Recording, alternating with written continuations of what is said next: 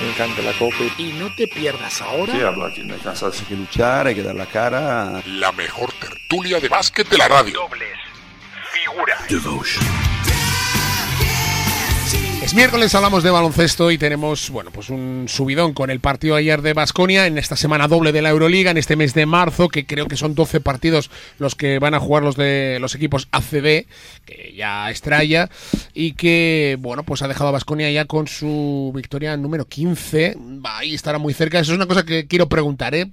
¿Dónde pueden estar los cálculos para, para poder estar en el top 8? Pero la victoria en el Wizzing Center, donde a domicilio Vasconia no está siendo demasiado eh, solvente esta temporada es muy muy importante. Además no solo tenemos que comentar esto sino que también tenemos que comentar dos cosas eh, importantes para el baloncesto. Una eh, esta evolución que va a tener y que tiene que decidir durante este mes la Euroliga, la propia Euroliga, la ampliación, lo de Dubai, etcétera, y lo que hemos vivido también esta noche, un poco más tarde de la victoria de Basconia en el Wizzing, que es esa retirada de la camiseta de, de, Pau Gasol, el fin de una epopeya que para los que hemos nacido en el siglo pasado, pues la verdad, es algo impensable, que algo termine así. O sea, que un jugador eh, español sea el campeón de la NBA en dos ocasiones y que le retiren encima la camiseta a Los Ángeles Lakers. Juanjo Brizola, ¿qué tal? Muy buenas. Hola, muy buenas. Ramón Trecet, muy buenas, ¿cómo estás? Pues estoy aquí recuperándome de las emociones, o sea, porque eh, el partido de Vasconia prácticamente liga con el pre-partido de, de, Los Ángeles eh, y luego sacando fotos que he ido colgando.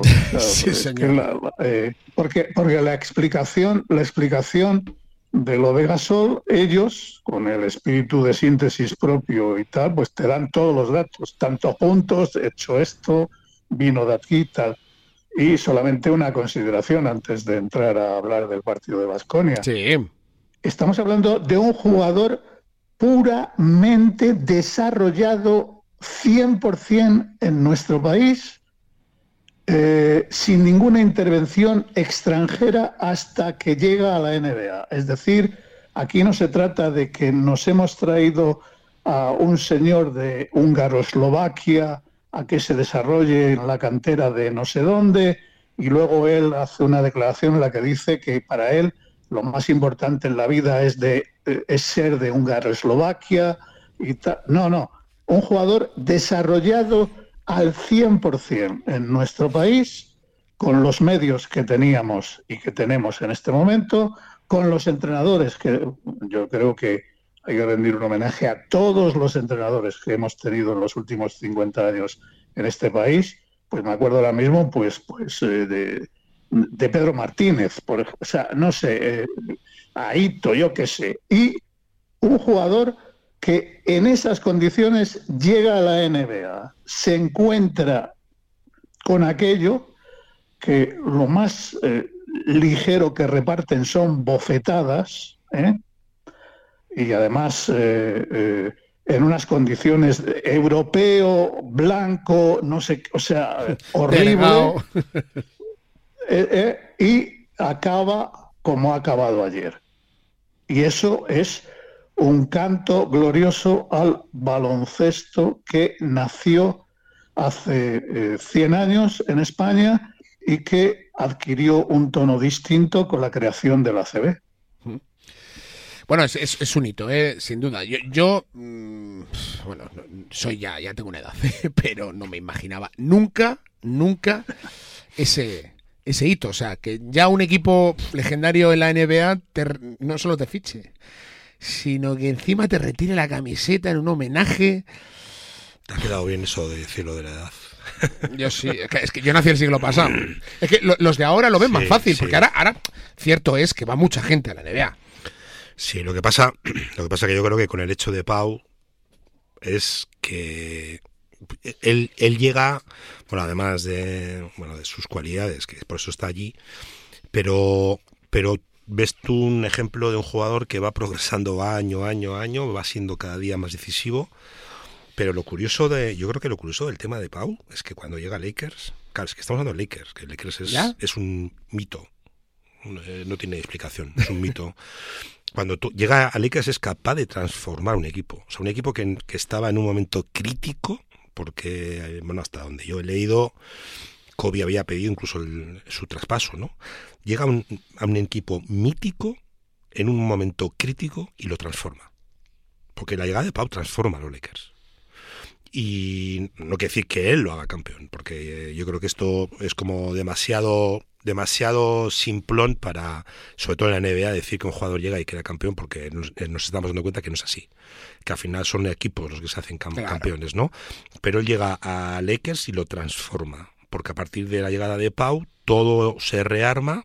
La llegada de Pau, la reilusión de Kobe, la llegada de Phil Jackson, y se van sumando piezas al equipo que hace un equipo que gana dos veces el anillo. Creo que, que esto es tremendo, pero ya no solamente esto. O sea, ver la camiseta colgada al lado de quienes están ya es como decir, es una locura, o sea, es que está, lo más, o sea, lo más legado de la historia de la NBA, está ahí. Y yo creo que es tremendo, más allá de la carrera de Pau, que, que él también, pues eso, con España en especial, pues la lleva donde la ha llevado. También con un equipazo, ¿vale? Porque el equipo de España es un equipazo con él, con él probablemente al mando, pero es que lo que estamos, lo que hemos visto y vivido esta noche es algo realmente que, tiene que pasar a, la historia y no muchos deportistas españoles están a este nivel, no muchos, no muchos. pocos. Es que recuerdo todavía cuando fue Fernando Martín, que parecía, eh, lo, ha contado Ramón Trecete en Twitter, ¿eh? pero parecía que, bueno, si lo han fichado porque lo van a poner a jugar. No, no, es que aquello era, vamos, era el último de los últimos allí. ¿eh?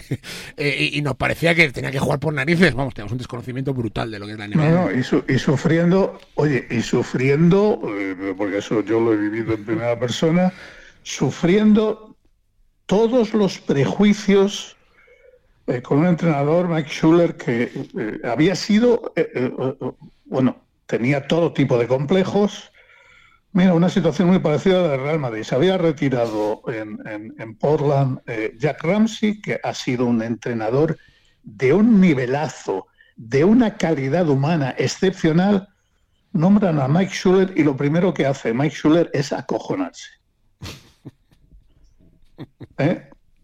Me puedo estar recordando en este momento a lo que ha pasado en el Real Madrid este año, ¿eh? pero bueno, de momento lo dejo ahí.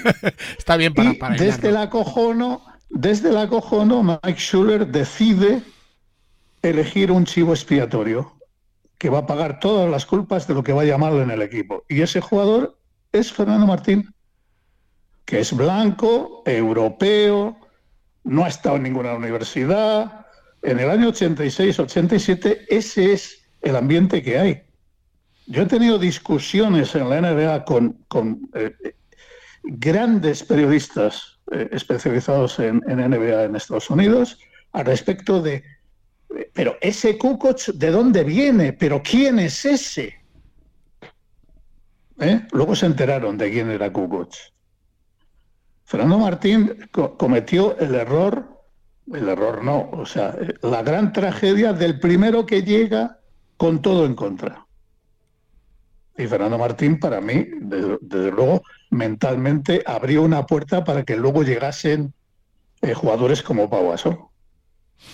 Sin duda, no, no, no cabe, a mí no me cabe ninguna, ninguna duda. ¿eh? Luego, luego fueron llegando algunos más, incluso de su propia generación, de Gasol, muy buenos, pero nadie nadie ha podido llegar a eso, a eso de Gasol, que también es un poco, como decía Montes, extraterrestre. O sea, un tío de 2.16 con esas cosas, ¿no? Pues bueno. Bueno, pues eso, que, que, que, así está, así está el, el, básquet y así está eh, esa, el, básquet español especialmente, ¿no? Y ayer hubo un duelo precisamente eh, y hablaba Ramón de, bueno, pues eso, ¿no? Del, del Real Madrid y hablaba de, de, de, cómo está el equipo blanco, que ayer le arrebataron una victoria a Basconia donde, bueno, pues Vasconia ha tenido muchos problemas de temporada a domicilio. Del Buesa siempre se ha mostrado muy sólido. Pero es que ayer, aparte del partidazo que se vivió en, el, en lo que se refiere al acierto, bueno, pues al final el, Madrid en los últimos minutos colapsó prácticamente. ¿no? No, sé si es una cuestión del propio Madrid, que ahí os la, os la pongo, o es una cuestión de, que Vasconia ayer estuvo excelso, ¿eh? estuvo muy bien, eh, poniendo las piezas en su momento en cada instante y con un tipo magnífico que es Darius Thompson, que ayer manejó todos los relojes del Withing Center. ¿Qué te pareció, Ramón? Bueno, lo primero, eh, aroma, perfume. Es un equipo eh, que que exhala un aroma especial, Vasconia, este año. a los cuidadores excelsos del catecismo del padre Astete, eh, que están, eh, son expertos en la historia de Vasconia, del Tao, de, del Arabacho, o sea, de todo eso, decirles que este no es un equipo al que se le pueda juzgar basados en el pasado de, de Vasconia. Este es un equipo tan nuevo como lo que estamos hablando de Gasol. Y dentro de ese equipo hay un jugador que se llama Thompson, no protestó ninguna de las, de las faltas que le hicieron o no. Eh, cuando está sentado en el banquillo, está todo el rato mirando fijamente a lo que dice su entrenador. Eh, se, se conecta con el equipo con leves movimientos de cabeza eh, sube la pelota cuando le da la gana, como le da la gana. No es un jugador flashy, es decir, no hace grandes aspavientos. No, no, no, no. Eh, eh, es, resumiendo, el, el mejor base de la Euroliga este año detrás de Michic. Así de claro.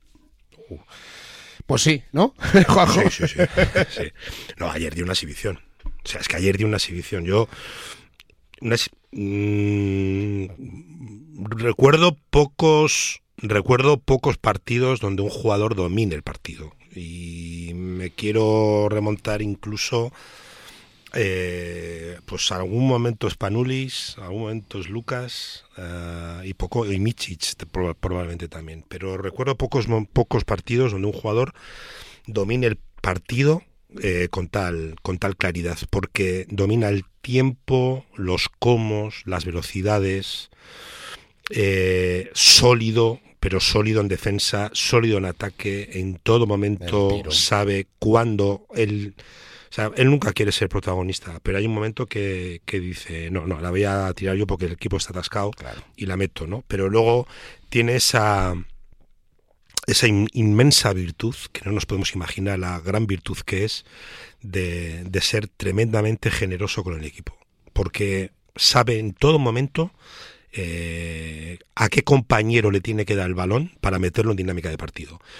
Y hay muchos, ¿eh? O sea, el partido que hace ayer Kotsar eh, es extraordinario. Y también, ¿eh? Desde el silencio, desde ningún aspaviento, con, con, un reto inmenso porque tenía que sujetar a muchísimos, a varios jugadores con muchos más kilos que él y mucha más experiencia y sujetó perfectamente, pero es que además fue tremendamente peligroso en ataque gracias a que Thompson le da el balón donde le tiene que dar y él hace daño.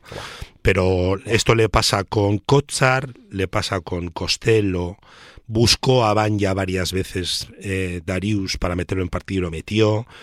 Eh, le encuentra Yedraitis también en momentos oportunos y luego atrás no se deja superar, no se deja superar, no se deja superar.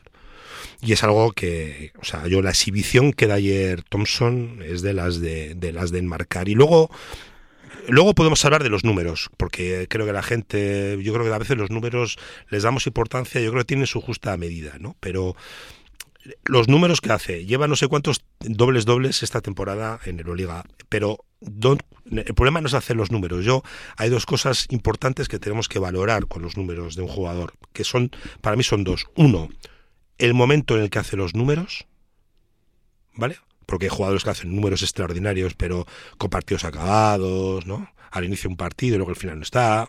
Eh, bueno, aquí tenemos un, aquí en la historia de Vasconia tenemos algunos, algunos de ellos. Y, luego, por otro lado, cuán, o sea, el tiempo que necesita para hacer esos números. Y, lo, y tanto eh, en un momento, en un lado como en otro, lo de Thompson es de marcar. De marcar porque es algo, algo extraordinario. Ayer domina el partido de, de P a Pa, o sea, tremendo. Eh, lo de ayer, que es una sorpresa, eh, más allá del triple que le entra a Costello, bueno, lo de Holmes, el tapón a, a Tavares, Es, es, es, primero estar atento a la jugada, dos, conocer cómo eh, lo hace Tavares siempre que recibe en esa posición, para poner la mano en el momento exacto, que la pone para abajo. Y la ayuda, espera, una cosa, ¿eh? la defensa de Banja en el cambio a Tavares, que lo va metiendo debajo del aro porque le quita, le quita el equilibrio a Tavares también. Es tremendo. Pero bueno, el, el, el Madrid tenía el partido en la mano justo en los últimos minutos, Ramón. No, no, es que, eh, vamos a ver, eh, inicio el partido, eh, el Madrid defensivamente se pone en 1-2-2, es decir, en cuanto a, el que llegue aquí lo recibo y ya está. O sea, lo que se llama zona de asignación y el que llegue aquí al alero, pues ese es al que voy a pillar luego al hombre. Y ahí claramente se ve que el que salga de base en aquel momento, que creo que es Hanga al principio, sale para desgastar a Thompson. Es decir, eh, no le dejes recibir cuando saquen de fondo, vete presionándole de tal manera que le cueste seis segundos llegar a zona de ataque, y en cuanto lleve 20 segundos, o sea, 20 eh, minutos así, se va a agotar. Y eh, lo que pasa es que lo que no hace el Madrid bien y ese es un problema, claro, de Chus Mateo, es cuando tienes a uno en la punta defendiendo al base y el, y el base contrario rebasa a su marcador, ¿dónde están las segundas ayudas? Las primeras y segundas ayudas. Thompson, una vez llegado, hizo lo que le dio la gana. Miraba, toma, dame, devuélveme, entra por allí, cuando penetraba no salía nadie a cortarle. O si salía lo rebasaba y la metía con la izquierda. Primer defecto grave. Segundo defecto grave, el Madrid tiene que empezar a aceptar un hecho específico, y es que Tavares es tan dominante como parece, exceptuando cuando tiene que jugar con los pies. No tiene ningún juego de pies Tavares. Ha mejorado, ha mejorado un, poquito. Ha mejorado un poquito. Bueno, ha mejorado un poquito, pero eh, eh, solamente hay que mirar de los pies a Tavares. Las zapatillas que usa van variando. Tiene algún tipo de problema mecánico con los pies. Y eh, pues ayer eran unas zapatillas negras, hechas de una determinada manera para dejarle el tobillo suelto. Eh, en el momento en el que Tavares tiene que poner el balón en el suelo, de espaldas a canasta, lo más probable es que cometa pasos. Porque no suele tener en cuenta dónde ha apoyado el último pie en el suelo. Y no sabe que al levantar ese mismo pie le van a, pasar, eh, le van a pitar pasos siempre. Hubo una jugada clarísima al final del partido hay un momento en el que Tavares la va a meter para abajo al final del partido, si recordáis, y en el movimiento ascendente con el balón tropieza con el aro. Hmm. ¿Eh? Y podemos decir que es un jugador determinante y tal, etcétera. Bueno, eh, eh, los últimos, ah. los últimos tres minutos, los últimos tres minutos. Sí eh, yo eh, tengo la impresión de que eh,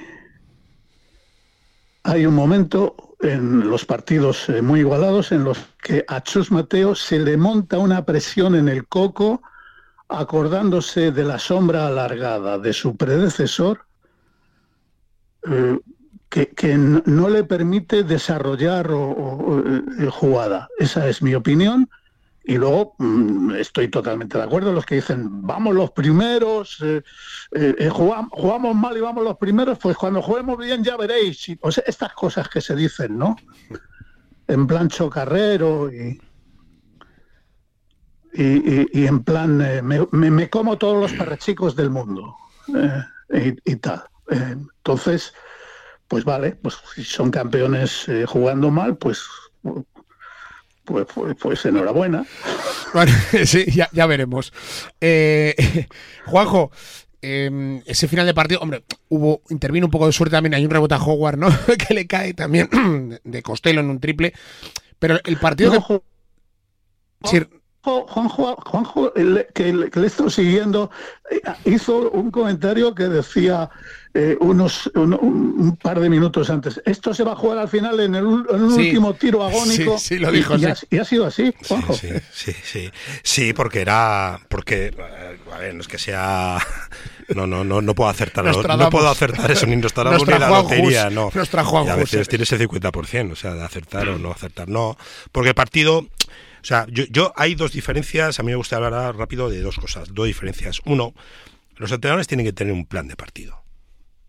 Mm, al ritmo que va la Euroliga, al ritmo que va el baloncesto actual, y que casi casi no tienes tiempo de preparar los partidos en cancha y vas a tener vídeo y poquitas cosas más, tú tienes que tener un plan de partido. Es decir, tú tienes que ir al jugador, a los jugadores y decirles, bueno, este es nuestro rival, nosotros jugamos de esta manera, nos vamos a encontrar un rival de este tipo, les vamos a atacar por aquí, ellos nos pueden responder de esta manera, con lo cual nosotros vamos a responder de las, diferentes maneras, con las diferentes alternativas. Yo, entrenador, yo, vamos a movernos así, ¿vale? Vamos a jugar así, porque hoy nos conviene jugar así. Entonces, eh, esto hoy cada día es más importante, tú tienes que tener un plan de partido. Eh, ayer, ayer se veía que Joan y su cuerpo técnico tenía plan de partido plan de partido. Y el Vasconia, exactamente igual que le ocurrió a Unicaja en la semifinal de la Copa, el Vasconia sabía que si, el, si tú llevas al Madrid a una situación límite al final, el Madrid se pone nervioso porque tiene miedo a ganar. No a perder, a ganar. Porque como es un equipo que está cosido con em, así con las agujas ah, muy un poco vastas, eh, siempre deja huecos sin coser. Entonces, cuando llega un momento tenso, aquello puede llegar a romperse. Entonces, si tú a Madrid le llevas a esa situación del final del partido el, el rival con opciones, el Madrid tiene miedo a ganar. Lleva toda la temporada así. De hecho, no sé si me pareció leer esta mañana o, o ayer a la noche, me pasó, dijeron que los, los partidos que el Madrid ha perdido han sido contra los equipos importantes. Mónaco, etcétera, sí. Con lo cual nos da un dato de real de qué es lo que está pasando en ese equipo. Eso por un lado. Entonces, yo, el equipo de Vasconia tenía un plan de partido. Chus Mateo y su equipo no tenía un plan de partido. Su único plan de partido es, hola, somos el Madrid y venimos a ganar. ¿Cómo? ¿Qué es la segunda parte? No, o sea, efectivamente, lo importante, estamos en la dictadura del resultado. No, quería que- usar a, a Tavares porque lo sacó después. no, no, claro, claro, O sea, estamos en la dictadura del resultado. Aquí todo el mundo eh, sobrevive si gana o no. Pero tan importante es ganar como el cómo ganar. Como el cómo ganar. Y en ese sentido, el Vasconia sabe cómo ganar. Y ese es el estilo de juego este que, que realmente yo creo que con perspectiva lo veremos. Está cambiando el baloncesto en Europa. ¿no? Un baloncesto mucho más, más arriesgado, mucho más veloz, mucho más atlético, de generar ventaja rápido, de, que el talento aflore rápido, ¿no? Y efectivamente de esfuerzo, ¿no? Pero una nueva manera de, una nueva manera de, de entender el baloncesto. El Vasconia eh, tiene muy claro el cómo ganar. El Madrid no. El Madrid no es un equipo. El Madrid es una suma de individualidades que se ponen de acuerdo para que cada uno se la tire en un momento determinado. Intenta intenta jugar en equipo, pero no lo consigue. No se puede entender que un equipo como el Madrid, un equipo como el Madrid, con una plantilla como la de Madrid, tenga 17 pérdidas. Es una barbaridad. Pero así lleva muchos partidos, muchos partidos. ¿eh? Y puedo decir que he visto unos cuantos partidos del Madrid. Entonces, yo- la- esa es la diferencia. Chus Mateo no tiene plan. El único plan es, hola, soy el Madrid. Como soy el Madrid, tengo que ganar porque soy el Madrid. Y efectivamente eso no ocurre. Y segundo, no hay plan de partido. ¿Por qué? Porque luego las soluciones no entiendes. O sea, eh, teniendo un base como Thompson, tú puedes pensar, le puedo poner a Hanga, le puedo poner a Hanga, a Alberto Valde, eh, le puedo poner a Rudy, le puedo poner a un montón de defensores a coser súper intensos todo el partido hasta agotarlo físicamente todo el campo, que no reciba. No hizo nada de eso. Nada de eso. Se pone a presionar todo el campo de Madrid, pero se pone, no defiende todo el campo. Eh, Cornelí ayer en un partido físico no juega. Cornelí no juega. Eh, Hanga, que, que el partido requería intensidad en el último tiempo, tampoco juega. Entonces dices tú, no entiendo nada. Entonces, esas son las No, diferencias. pero el perdona, plan y el cómo. per- per- per- per- perdona, es que Hanga no juega al final porque ha cometido el error de dejarse dominar por eh, Thompson al principio. Sí, sí, pero es una rotación de castigo. marca, el primero que marca a todo campo, presionando eh, con los codos, o sea, como sea, a, todo trapo, y, conocemos a Hanga que ha jugado en, en, Vitoria, eh, eh, es, es Hanga el que se encarga de, tratar de retrasar que, que, Thompson suba el balón, etcétera, etcétera. En cuanto a lo que has dicho, eh, Juanjo, de, que el Madrid no es un equipo, es que no tiene base el Madrid en este momento. O sea, los dos problemas fundamentales del Madrid en este momento, bueno, son tres. El primero, que, eh, eh, ha, habido un jugador que ha vuelto de Argentina hecho polvo después de la eliminación de, la selección argentina. Deck. El segundo, lo que, lo que he comentado de, la utilización y los tiempos de descanso y, cómo debe jugar con Tavares, que ha, que ha vuelto también de la, de la, de la ventana eh, en, en, condiciones físicas precarias. Y el tercero es que el Madrid no tiene base. Y cuando tú te enfrentas a un base, que es lo que pasa ahora con Rodríguez, que está en una etapa de su carrera, pues que es así, eh, que se ha quedado casi sin piernas y que mm, sube, bota, pero no rebasa. Y entonces el equipo contrario, sabiendo eso, lo que tiene que estar atento es a las líneas de pase y manos rápidas. Y el Vasconia líneas de pase y manos rápidas defiende con primor. ¿eh? Es que ese, ese, ese es el asunto en este momento para mí en Madrid. sí, este sí, sí. Y, yo creo que has dado ahí en esa última también otra de las eh, eh última de las características del, del, partido, que es esa defensa vasconista que de nuevo volvió eh, en las líneas de pase, en las manos rápidas, eh, en estar en, en el sitio que eso te permite también coger los rebotes coger los rebotes y llevar ese ritmo que es absolutamente devastador, porque es un ritmo en defensa importante, porque están en líneas de pase, y es un ritmo en ataque muy importante, porque a los 7 segundos hay un hombre amenazando un triple o un bloqueo directo. Y, además con equilibrio. Sí, yo creo que, yo creo que la mayor la mayor virtud de Vasconia ayer, yo creo que es la solidez atrás. Porque sí que, o sea, precisamente porque el Madrid no es un equipo y todo su juego lo basa en el uno contra uno, ¿vale? Simplemente el partido de Musa, ahí está. Mm. Eh, y, muchas veces Deck, también, ¿no? Se juega el uno contra uno y se acabó. Entonces busca el espacio, la mete y ya está. No hay, no hay tres pases para, para encontrar. No, hay perdonarme, pero perdonarme, pero ayer Deck no, eh, ayer Deck no era Deck. ¿eh? No, pero no era Deck. Tuvo a Holmes, ¿eh? Tuvo a Holmes que. Cuidado, no era, ¿eh? No era Deck, pero tampoco le buscan a Deck, Ramón. Es que no le buscan a Hay pocos, hay un poste bajo, creo, nada más. Hay un poste bajo, o sea, en un partido. a Thompson, además. Si llegas a zona de ataque, si llegas. O sea, pero vamos a ver, es que eh, otra, otra cuestión relacionada con el. Con, con, el inicio, o sea, es que el Madrid no mueve el balón. No, no, no, no, es imposible. Tú se la das, tú, tú se la das a, a pues a Musa o a eh, Tavares, no tienen más. ¿A Musa o a Tavares? Bueno, no, tú se la das a, a Tavares, ya sabemos eh, tal, y me parece correcto. Tú se la das a Musa y lo primero que busca Musa es el uno contra uno. Sí, sí, sí, sí, tal cual. No, Madrid, Madrid es y luego cuando ve que no hay uno contra uno, la mueve. Sí, pero tarde. Ah, el Madrid pero no la mueve buscando posibilidades. No, no, sino que la recibe y, busca el uno contra uno. Eh, Juanjo. No, que Madrid, insisto, el Madrid es un conjunto de unos por unos, no es un juego de pases donde se busca al compañero mejor situado para que pueda tener la ventaja en el lugar donde tiene la ventaja. No, eso no lo hace. El Madrid lleva todo el año sin, sin hacerlo y esto le va a penalizar, ¿eh? porque como, como los rivales ya saben cómo va el Madrid, le van a llevar a finales apretados donde no tiene solución táctica, porque no está no está trabajada, no está hecha, no, no está desarrollada. Y ahí yo creo que le pesa, le, le pesa el nombre del entrenador. Yo decía el Vasconia por volver, el, la ventaja de Vasconia ayer es que aguanta bien los unos contra uno, pero sobre todo aguanta la defensa colectiva sin balón.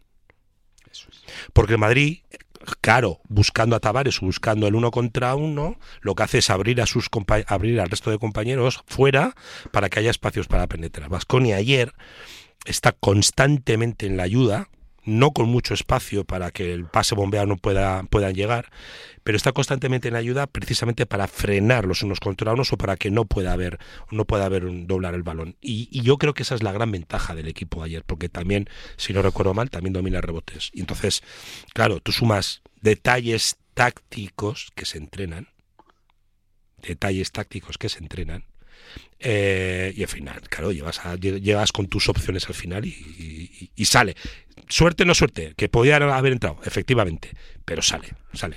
O lo de entrenar lo veo también claro en cuestión de Vasconia, porque desde la Copa del Rey eh, solo ha habido un partido el de la Virtus, ¿no? Eh, en dos semanas y los dos siguientes encuentros son en casa, con lo que Ah, los viajes que son matadores y que no ha pisado el Buesa y que eh, iban minando al equipo y ha tenido la, opción Peñarroya de, poner cositas encima de un entrenamiento. Pero eh, Ramón, Juanjo, eh, se mete en el top 8 con 15 a falta de 7 partidos, teniendo en cuenta que dos de ellos son en casa frente a Alba y frente a Asbel.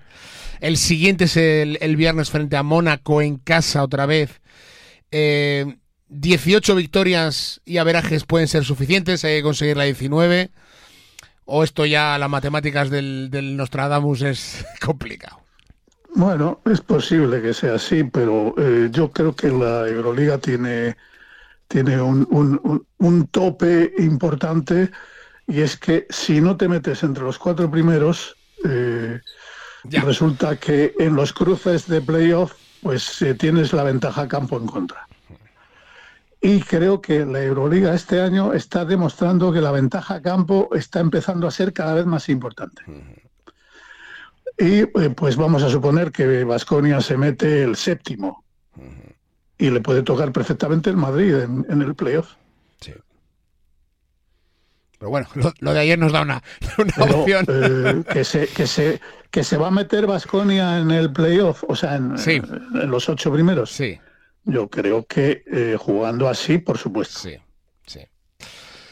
Otra cosa es que el equipo llegue a un límite físico, porque la manera de jugar de Basconia es de una extenuante. Eh, absolutamente. Eh, capacidad física. La prueba de ello está es en, en, cómo está de atento Peñarroya a la hora de cambiar para refrescar. Constante Evidentemente, tal. Y lo otro tema que le tiene muy preocupado y tal, pues son las personales y tal. Y ayer, por ejemplo, se veía cómo volvían OMS o, tal, al banquillo y, entonces eh, has hecho la tercera. No, es que no ha sido. Bueno, pero a mí qué cojones me importa que no haya sido. Tienes tres. O sea, y tal. Y tú fuera para. porque estás sudando y ya no puedes más y tal, y, y, el único que no protesta nada de lo que pasa, de tal, porque sabe que el equipo es él, es Thompson. O sea, Thompson no se enfrenta a nadie, no discute con nadie. Eh, lo que diga el árbitro le importa una mierda. O sea, es que es... Va la suya. Eh, yo a lo mío. yo a lo mío. Va la suya. Juanjo, ¿cómo lo ves? Eh, 18, 19. No, no se sabe. Es que hay, hay mucho. O sea, puede llegar Armani, es la otra pregunta, ¿no? Armani, cuidado, Armani, cuidado, que viene como una moto, ¿eh? Sí, sí, pero igual no con Vasconia, pero sí con Partizan, no sé. Es que está tan complicado. vale, vale. Cuidado con los dos. Oye, cuidado con los dos equipos eh, eh, yugoslavos, o sea, eh, sí, serbios. Estrella Roja y Partizan. Cuidado con eso, porque tienen fondos extra de esas dos empresas de apuestas eh, que tienen detrás. Y eh, lo que pasa es que hasta ahora, pues por ejemplo, eh, lo de Argentina sigue siendo terrible y el primer partido de Campazzo ha sido un absoluto desastre, porque llegaba totalmente... Fíjate lo, que ha sido, lo que ha supuesto eso. Campazzo ha querido jugar dos partidos o, tres al mismo tiempo. No, no, yo puedo, yo puedo, puedo, y se ha hecho eh, 10.000 eh, kilómetros para un lado para llegar cansado y luego 10.000 kilómetros de vuelta para llegar cansado al otro lado. Y ha perdido los dos partidos.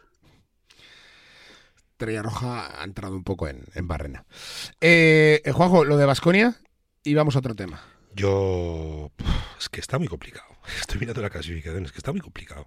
Porque es que todos los equipos, ahora mismo todos los equipos están ya con el cuchillo de dientes. No quedan más que. Nada, poquitos partidos. Siete. quedan, ¿no? Siete. Bueno, los que, los que acaben de jugar hoy, vamos.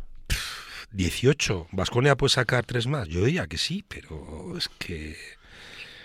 Va, lo que sí que es verdad, lo que sí que es verdad, yo creo que esto es el mérito, es que el Vasconia lo tiene en su mano. Eso es. Porque no es lo mismo competir sabiendo que depende de los demás que competir sabiendo que depende de ti. Y esto es Bueno, una yo- enorme virtud. Bueno, yo únicamente quiero decir una cosa, ¿eh? para los amantes del catecismo del padre Astete. eh, eh, yo es que eh, haría una pregunta en este momento. Vale, pues la Euroliga sí, pero ¿puede Vasconia ganar la ACB este año? Qué pregunta. Igual hay que ir paso a paso. Eh, Juanjo, Ramón, no sé. Hombre, paso, pa- pa- pa- oye, paso a paso habrá que ir porque primero habrá cuartos y luego semis claro, y luego sí, sí. Pero bueno, pa- parecía ¿Eh? muchas expectativas en la Copa y fíjate el palo, ¿eh? Ramón. Pero a, a- a- a- a cinco partidos, eh, y me importa un bledo el- el- el- en este caso eh, el, factor factor, cancha. campo, porque no es lo mismo que en Europa. Bueno, ahora, va empatado con el Eh, tercero. O sea que. no, no puede ganar Vasconia, O sea, ninguno de los que están por arriba. Mm, Pues igual sí. Al Madrid le ha ganado las tres veces. Al Barça ha perdido las dos. Así que está ahí en ese. En ese. Las tres veces, ¿no? Ha perdido con el Barça tres también, sí. O sea, está ahí eh, en ese, en ese mitad. Está bien, Ramón. Te voy a llamar otro día para esto, también para hablar de la Liga CB y, y las posibilidades de Vasconia. pero antes, eh, dejadme llevaros por, por esta Euroliga por ese futuro inmediato que tienen que decidir aquí los socios, y decir compromisarios, pero no son compromisarios, son los socios fundadores ¿no? de, la, de la Euroliga, que este mes de marzo hemos leído que tienen que y quieren decidir por esa oferta de Dubái. Si, ya mm, Israel parece que pilla, ¿no? Maccabi fuera de, de- del, del barrio de Europa, pues claro, Dubái donde pilla, ¿no? Y bueno, son seis añitos, 150 millones, quieren el naming de la Euroliga, o sea, de Turkish pasar a Fly Emirates, y eh, dos Final Four, 25 y 29 creo que es, para jugarlas allí y tener un equipo, evidentemente. Y ampliar la competición, ¿no?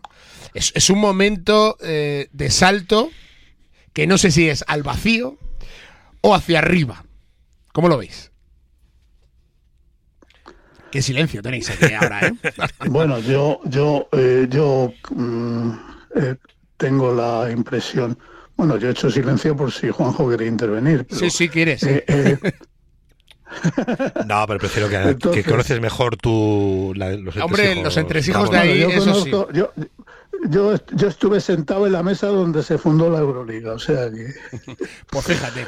Eh, entonces, eh, lo primero es que eh, hay una general falta de información al respecto de lo que ha sido eh, la historia de la Euroliga, su evolución, las personas que han intervenido, eh, la situación de cada equipo dentro de lo que era el núcleo duro de la Euroliga, etcétera, etcétera.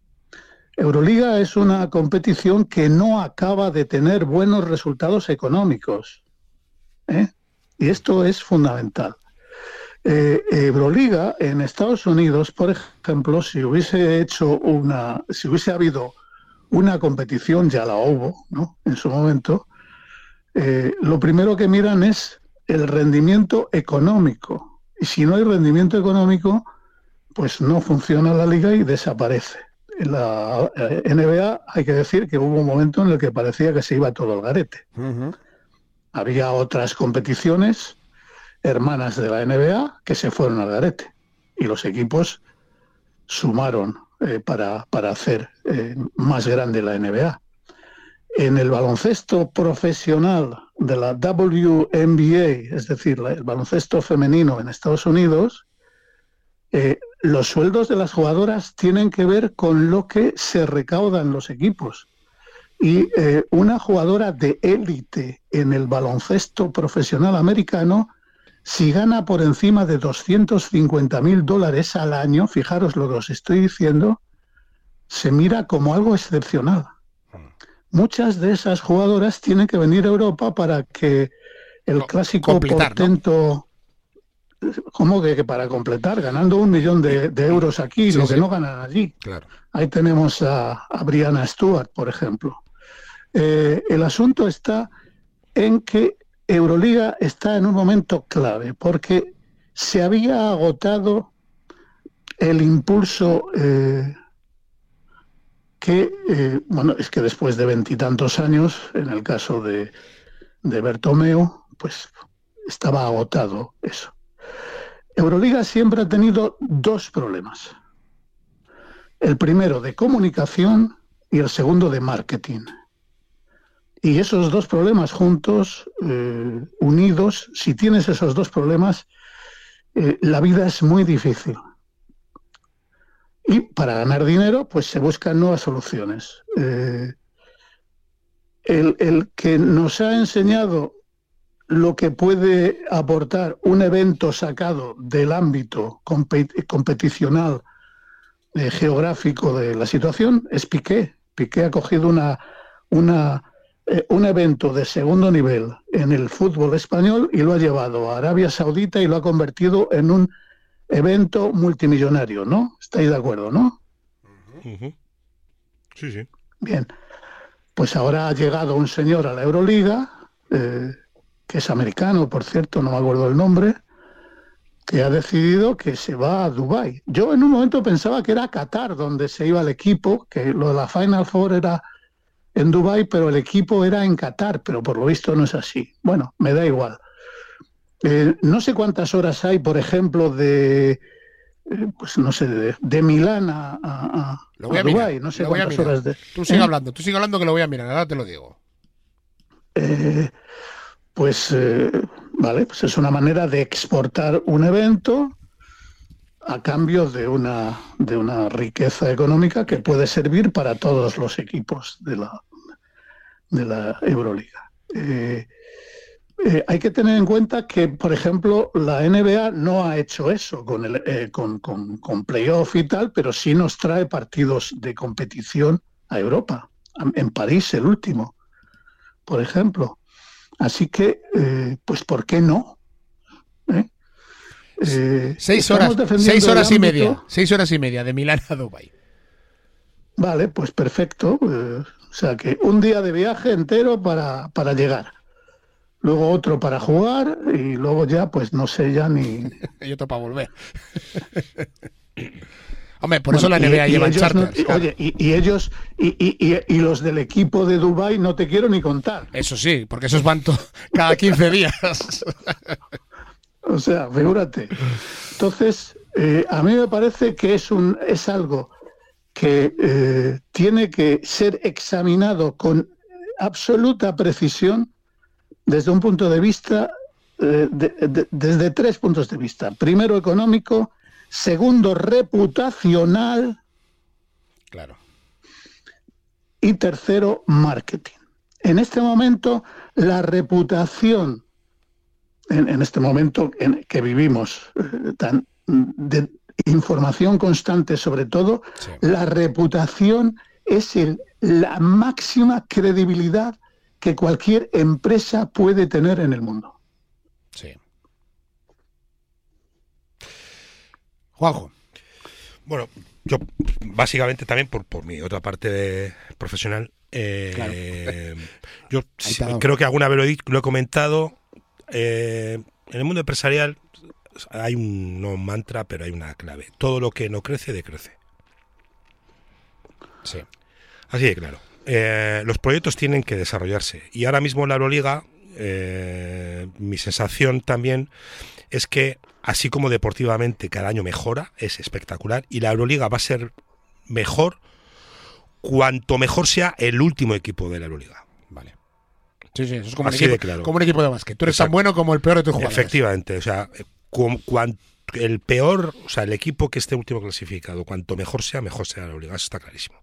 Y, y está camino de, hacerlo, ¿eh? a pesar del número de victorias que pueda llevar Alba, el nivel de Alba es tremendo. Entonces, así como a nivel deportivo la Euroliga es espectacular y quiero decir que probablemente muchos jugadores estén pensando que sí que es cierto que el dinero que tú cobras en la, en la D-League, ¿no? En, en, Estados Unidos es importante, también es verdad que la competitividad que puede haber en Europa puede ser bastante mayor que la que puede haber en, en esa liga, a día de hoy, a día de hoy. Pero creo que efectivamente a nivel empresarial, la Euroliga tiene que, que, saltar. Primero, porque el convenio que firmó con los americanos en su día, me imagino que estará en sus últimos años. También estará en, en el punto final lo de las licencias A, ¿no? que creo que eran 10 años y creo que hay muchas hay muchas oportunidades que tiene la, la que explorar, que efectivamente son económicas muchas de ellas, pero tiene que ver para que grandes marcas multinacionales de mayor peso decidan invertir en Euroliga. Esto también, como dice Ramón, no solamente es un tema de comunicación, de llevar tu producto donde más lejos mejor y que la gente lo prefiera y lo adore y le seduzca, eso por un lado, eso es comunicación, y por otro lado marketing, que es generar ingresos. Entonces aquí tienen que venir las grandes marcas del mundo a poder poner su dinero en un proyecto como la Euroliga, exactamente igual que lo, lo pueden estar haciendo en la Fórmula 1, en, eh, en, la Super Bowl, en la NBA o en, las, o los Juegos Olímpicos. Y ese es el reto. Y ese es el reto. La apuesta de Dubái es una apuesta evidentemente económica. Yo creo que es complicado poder manejar a 19 equipos eh, para ir a jugar a Dubai. Me imagino que tendrán que hacer algo similar a lo que a lo que hacen en la NBA cuando un equipo del este va al oeste, ¿no? Tirarte una temporadita por allí y recorrerte sí. y recorrerte todo el, toda la costa para poder para poder competir. Y exactamente igual, el equipo de Dubai a, si viene a Europa. Perdón, perdón, perdón. Perdón, eh, a veces compartido día a día. ¿eh? Sí, sí, efectivamente. Claro, claro, pues si tú vas a la costa, oh, un equipo Boston se va al oeste, pues tiene una semana que tienes que jugar cuatro o cinco partidos claro. mínimo. San Francisco Clippers, los Lakers, Claro, todos pillan ahí hace la ronda, entonces tiene que ser así, si no es in- imposible poder llevarlo, ¿no? Y, y apunto una, un San vértice Francisco, más en el debate. Eh, creo que esto va a obligar, además, a que de una vez por todas la estructura que decide el baloncesto profesional en Europa se ponga de acuerdo.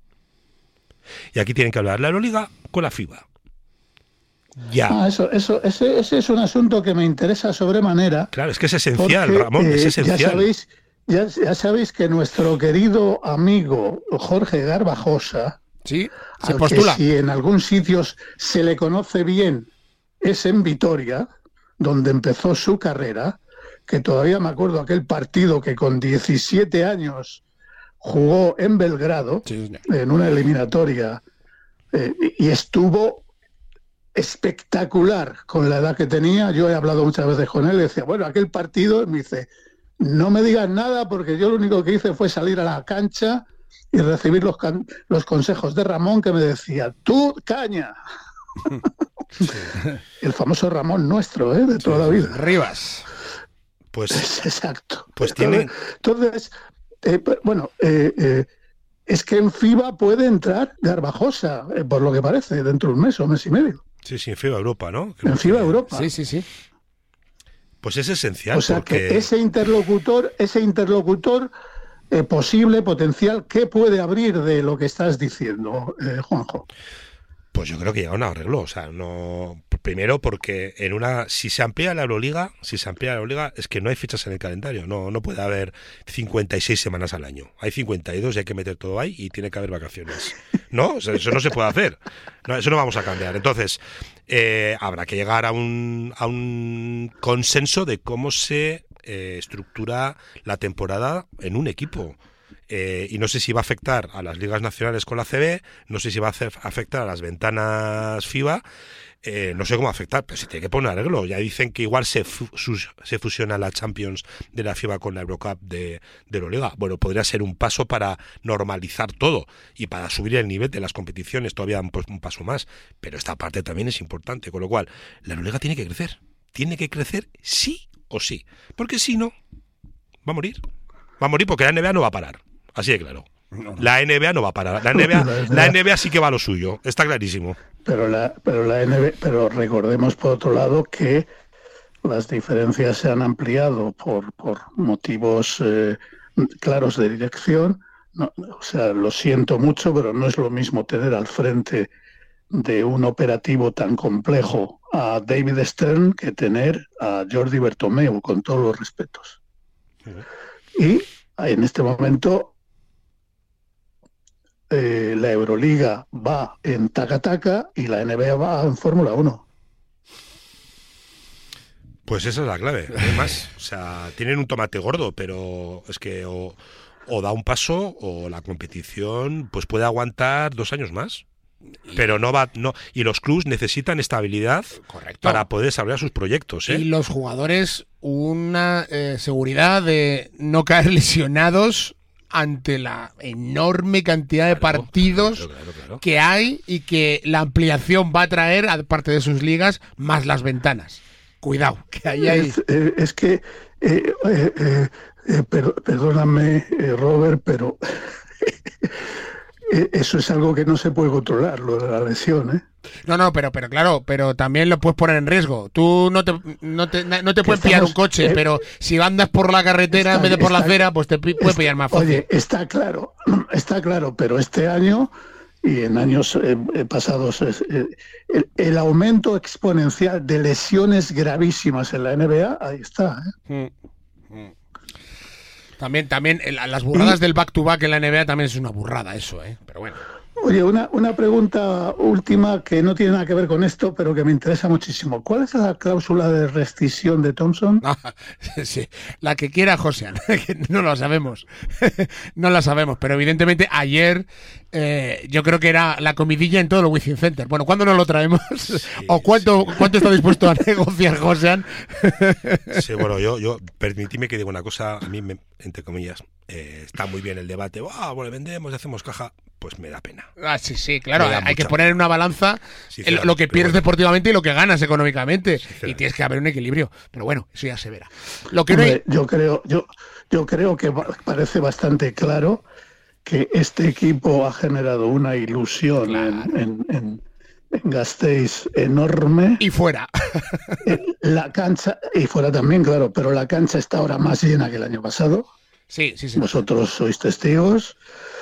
Eh, y eso, eh, desde el punto de vista de la reputación y de la emoción, eh, como dice Juanjo, es enormemente importante. Ahora, Pues... eso me imagino que tendría que ser, bueno, y será un cuidadosísimo juego de pesas y medidas.